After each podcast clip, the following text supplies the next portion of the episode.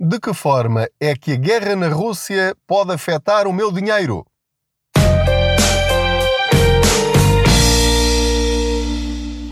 Olá, eu sou o Pedro Anderson, jornalista especializado em finanças pessoais e nas minhas conversas no carro, neste caso tenho o carro parado, mas nestas conversas enquanto conduzo ou estou à espera de alguém ou de alguma coisa, aproveito para falar consigo sobre dinheiro. Faço conta que você está sentado ou sentada aqui ao meu lado e vamos partilhando experiências de forma a conseguirmos lidar melhor com o dinheiro e, sobretudo, ganharmos alguma coisa com isso, nem que seja talvez apenas qualidade de vida, que não é tão pouco quanto isso. Ora, muito bem, eu estou a ser bombardeado com perguntas hum, vindas de várias plataformas, no Instagram, no Facebook, no blog, por mensagens pessoais também, enfim. Como é que esta guerra na Rússia, que ninguém estava à espera que acontecesse com esta intensidade, pode afetar as minhas finanças, o meu dinheiro no dia a dia e, sobretudo, os meus investimentos. Portanto, vou pegar numa dessas perguntas uh, que me chegaram do Ricardo Moreira e ele, de facto, está preocupado com esta situação. Vamos ouvir a pergunta e depois já vamos à resposta. Que te parece de que estas sanções, que sabem sempre a pouco contra a Rússia, eh, poderão se repercutir nas nossos ETFs, PPRs, fundos de investimento, ações e por aí fora. Ou seja, estes produtos financeiros de risco poderão ser problemáticos para quem os tenha, poderão ser um, uma má opção de investimento nesta nova realidade, mais uma poderão ser até uma excelente opção de investimento nesta nova realidade? Obrigado, Ricardo, pela pergunta. Esta é de facto uma dúvida que está na mente de praticamente todos nós. Aliás, até de pessoas que não têm o seu dinheiro investido em ferramentas sem capital garantido estão preocupadas. E já vos vou falar daqui a pouco de uma dessas situações e vamos depois acalmar essa, essa leitora do, do blog daqui a pouco. Ora, eu diria que esta guerra na Rússia nos apanhou a todos de surpresa. Ninguém pensava que fosse possível uh, isto acontecer no século XXI, mas a verdade é que está a acontecer. E isto está a afetar, de facto, a economia mundial e, sobretudo, os mercados financeiros. De que forma? Ora, o Ricardo falou ali de fundos de investimento, falou de ETFs, eu acrescentaria ações, acrescentaria PPRs, ou seja, todos os produtos financeiros sem capital garantido que estão relacionados com o desempenho das bolsas estão a sofrer e bastante por causa desta instabilidade internacional, porque isto está a afetar todo o mundo. Todas as pessoas em todos os países estão com medo de que isto, estando mal, ainda vá piorar. E quando falamos em sanções económicas, obviamente que ninguém sairá impune, ninguém sairá sem ferimentos, entre aspas, desta guerra.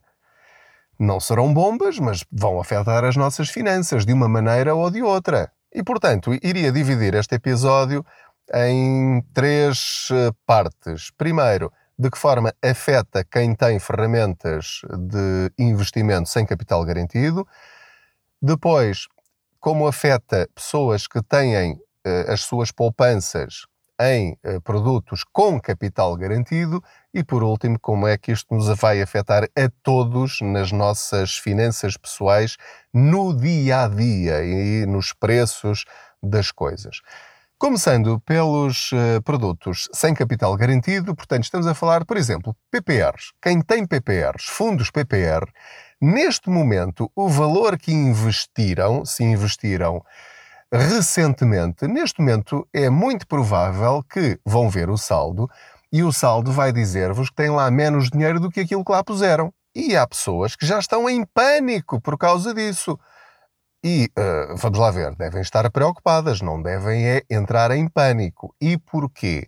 Porque se acompanham o, o Contas Poupança e outros. Uh, outras fontes de informação financeira já deviam saber, antes de terem subscrito esses produtos, que esta situação é perfeitamente normal. Ou seja, não é normal haver uma guerra às portas da Europa. O que é normal é haver crises que afetam o desempenho das bolsas. Se não fosse esta guerra, poderia ser outra coisa qualquer. Poderia ser a continuação da crise com a inflação. Podia ser um atentado terrorista. Podia ser outra variante da, da pandemia da Covid-19. Nós não sabemos. O que sabemos é que estas crises são cíclicas e são normais. Ou seja, nós só podemos ganhar algum dinheiro ao fim de muitos anos, ao fim de um prazo uh, médio ou longo, se suportarmos estes momentos de queda. Isso faz parte das regras do jogo. E para jogarmos bem este jogo, vamos chamar-lhe assim, e não estou aqui a tentar transmitir uma ideia demasiado simplista, porque isto é mais do que um jogo, isto é uma ferramenta de investimento clássica, isto não nem, nem sequer depende assim tanto da sorte. É nós compramos um produto a um determinado preço e depois esperamos que a economia dos países, dos setores ou do mundo evolua no sentido positivo ao longo dos anos, para que depois aquela unidade, quando nós a formos resgatar, esteja a um valor mais alto do que aquele pelo qual nós a compramos. É tão simples quanto isto. Então, o que é que está a acontecer neste momento? Quero dar-vos o meu exemplo pessoal para que eh, não pensem que eh, estou aqui a falar no ar. Eu subscrevi os meus PPR no dia 2 de novembro de 2020. Portanto, podemos dizer que já passaram cerca de dois anos, mais ou menos. Uh, não chega a dois anos, vá, um, um, ano e meio, perto disso. Pronto, estou a arredondar muito aqui as contas. Não é há tanto tempo quanto isso. Mas porquê é que eu subscrevi os meus PPRs e alguns fundos de investimento, reforcei-os e também uh, subscrevi outros produtos uh, em 2020. Porquê? Porque eu percebi claramente que, uma vez que decorreu, aconteceu nesse ano a crise da pandemia da Covid-19, que parece que agora, neste momento, já é um passado longínquo, mas não é, houve uma queda brutal das maiores que já aconteceram na história uh, nas bolsas. E, portanto, todos os produtos financeiros relacionados com a bolsa estavam em queda, numa queda muito, muito grande. E eu pensei, bom, agora é o momento de aproveitar, porque assim que esta pandemia passar, e nessa altura eu não sabia quando é que ia passar, foi um risco. Por isso é que é um produto de risco, porque nós nunca sabemos se aquilo ainda vai baixar mais, nem sabíamos se aquela pandemia ia dar cabo de metade da humanidade, uh, ou outra coisa do género, ou da economia total do mundo, e portanto eu podia pôr lá mil euros, ou 10 mil euros, ou 50 mil euros, ou 100 mil euros, ou o que fosse, e de repente tudo aquilo baixar para metade, para um terço, para um décimo. Portanto, é este o risco que nós corremos. Agora, o que é que aconteceu na minha situação? É que, de facto, aquilo que verificamos é que a recuperação da economia foi em V, ou seja, veio cá ao fundo e depois subiu de uma forma extraordinária, a ponto de e estive a ver eh, os gráficos mesmo há bocadinho, é que no, no fundo, fundo, fundo, fundinho da crise provocada pela Covid-19, até janeiro de 2022, portanto, mesmo agora, o que é que agora, no momento em que estou a gravar, duplicou. Portanto, quem investiu 5 mil euros em janeiro de 2022 tinha 10 mil euros. Quem investiu 10 mil euros teria agora em janeiro e teve, é? se tivesse resgatado nesse dia, 20 mil euros. Se tivesse 50 mil euros, passados esses tais ano e meio, teria, eh, se investiu 50 mil euros, teria 100 mil euros. Se investiu 100 mil euros, teria agora 200 mil euros. Portanto, é assim que isto funciona. Agora, pensemos um pouco ao, ao contrário, que é quem em janeiro de 2020 comprou, subscreveu estes produtos, fossem ações, fundos de investimento, PPR, na altura também criptomoedas, etc., fosse o que fosse, assim que veio a crise, o que é que aconteceu? Bem, teve uma queda de cerca de 40%, 30%, 40%. E de certeza que ficou muito preocupado. E muitas pessoas resgataram uh, esses uh, investimentos perdendo muito dinheiro. Agora, olhando para o passado, o que é que aconteceu? Aconteceu que as pessoas que não fizeram nada e simplesmente esperaram, passado um ano, já tinham recuperado daquelas perdas virtuais que tiveram. Já estavam outra vez a zero. E depois continuou a crescer. E cresceu mais cerca de 20%.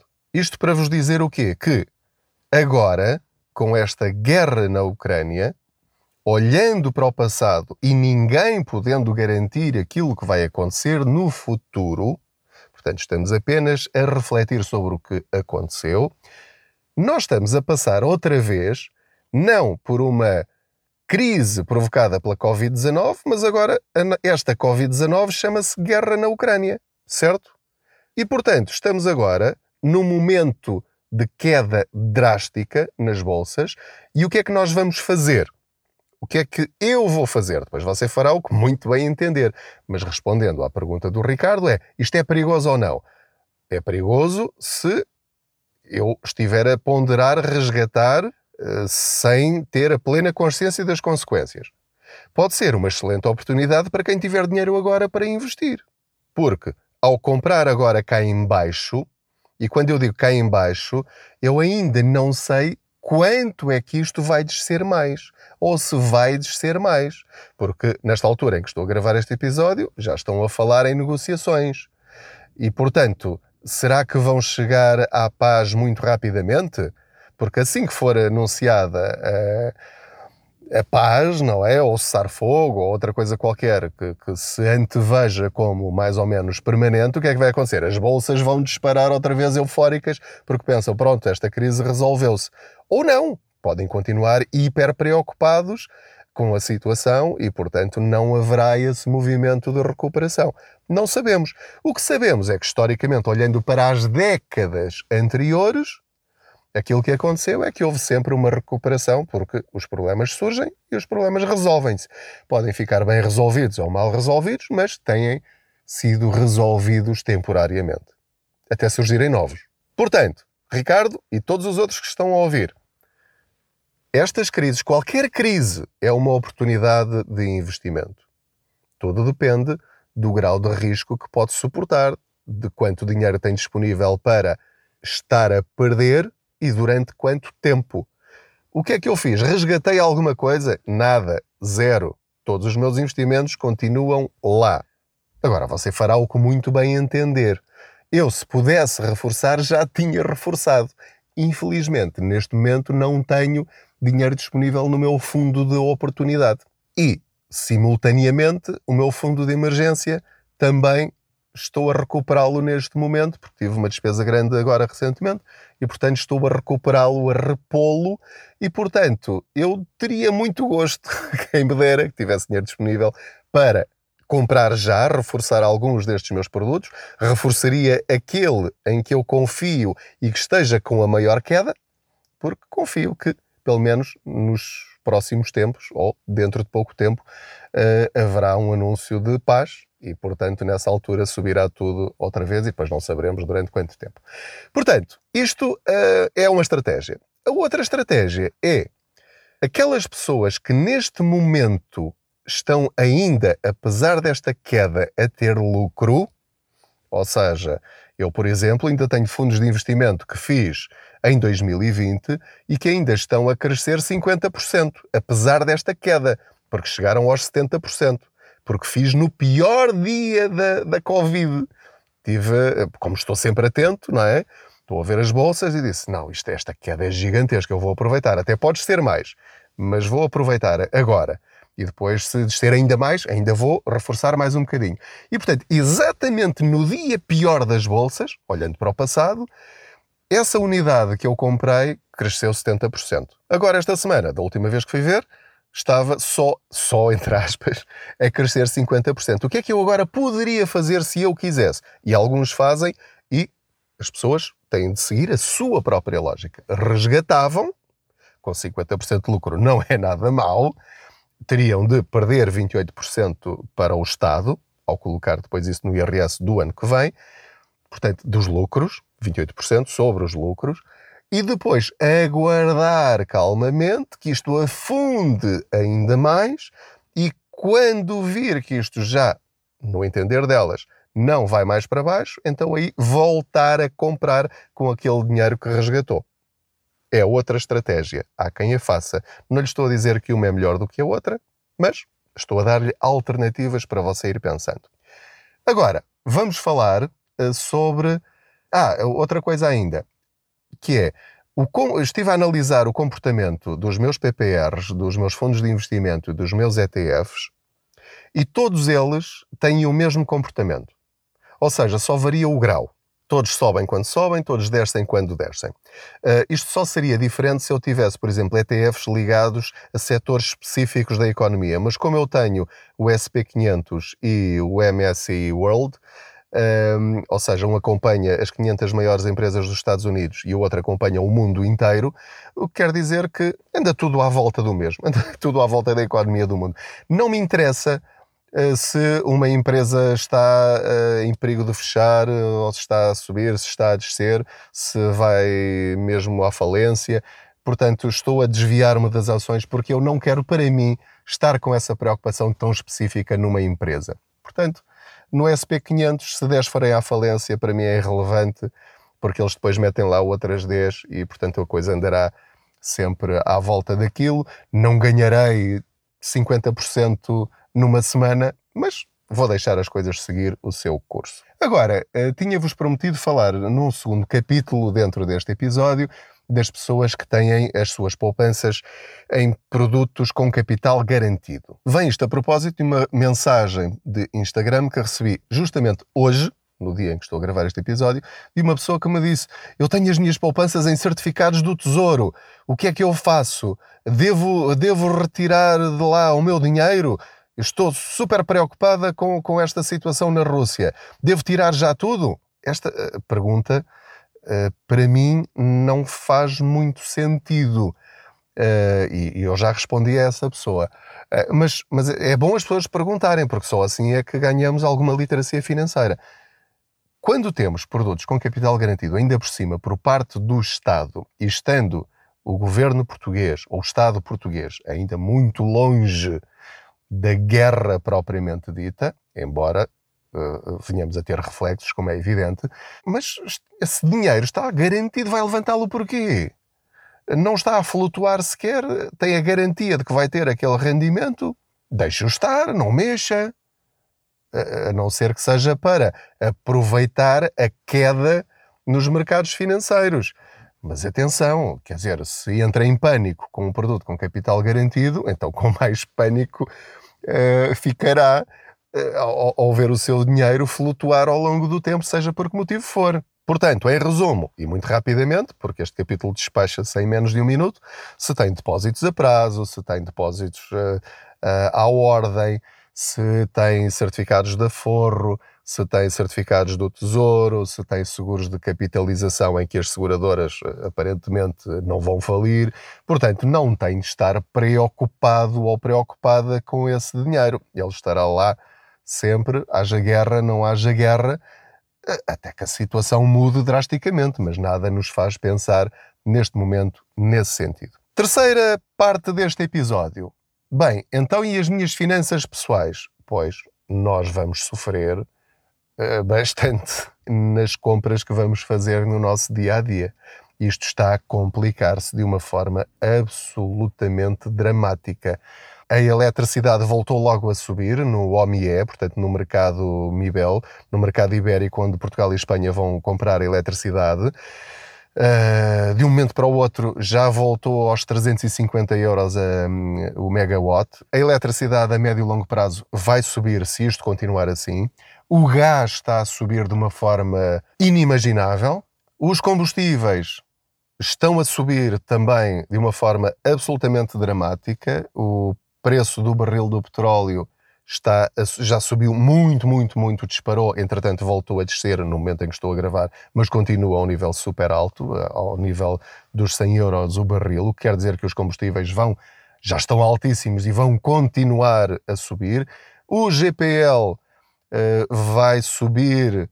A previsão é que eh, esta semana em que estou a gravar, eh, a subida do GPL seja na ordem dos 10, 12 cêntimos. portanto, veja bem eh, o, o, que está a acontecer. E, portanto, tudo vai subir.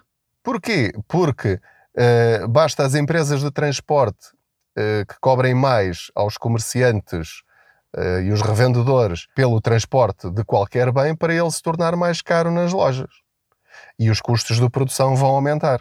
Para quem depende dos combustíveis e de outras coisas, a seca também não está a ajudar. A Rússia é um dos maiores produtores de trigo a nível mundial, Portanto, mesmo que nós compremos a outros países, como vai haver uma maior procura nesses países, eles vão aproveitar para subir os preços. Portanto, nós vamos pagar provavelmente uh, o pão e, e tudo o resto à volta mais caro. A cadeia logística continua travada por causa da Covid-19. Portanto, há pessoas que querem comprar um carro e não conseguem. Há pessoas que querem comprar coisas, sejam elas quais forem, e não conseguem. Não há, não há peças para nada. E, portanto, a inflação continua a subir, está a disparar. A inflação é o aumento generalizado dos preços de tudo e, portanto, está aqui uma tempestade perfeita. Isto, estão aqui as condições para a tempestade perfeita.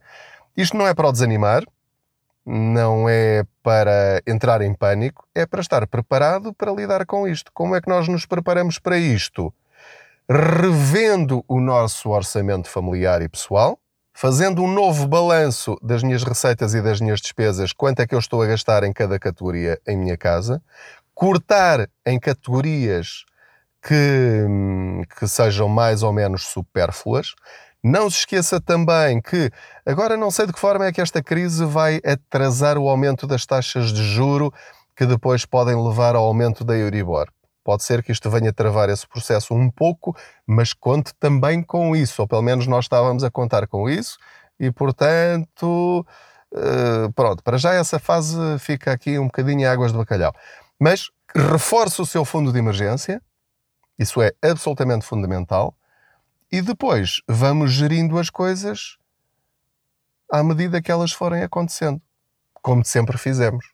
Podemos e devemos é estar atentos a estes sinais, aproveitar as oportunidades partindo do princípio que as crises, esta crise será temporária e depois virão outras, uh, até quando não sabemos, mas para já é este o cenário que vos quero traçar e espero ter respondido à pergunta do Ricardo e também a muitas das vossas dúvidas.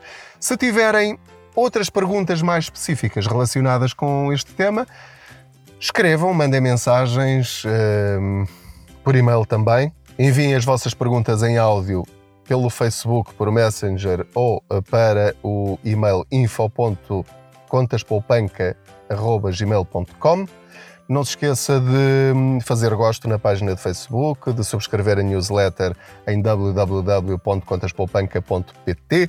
Tenho o canal de YouTube que se chama Pedro Anderson Contas Poupança o Instagram Pedro Anderson Contas Poupança e, portanto, passe por lá e deixe lá as suas mensagens e vamos juntos atravessar mais uma tempestade. Fazem parte da nossa vida em comunidade e para além das tempestades que acontecem na nossa vida pessoal. Enfim, são coisas que temos de aprender a gerir. Muito obrigado, coragem, até à próxima viagem financeira.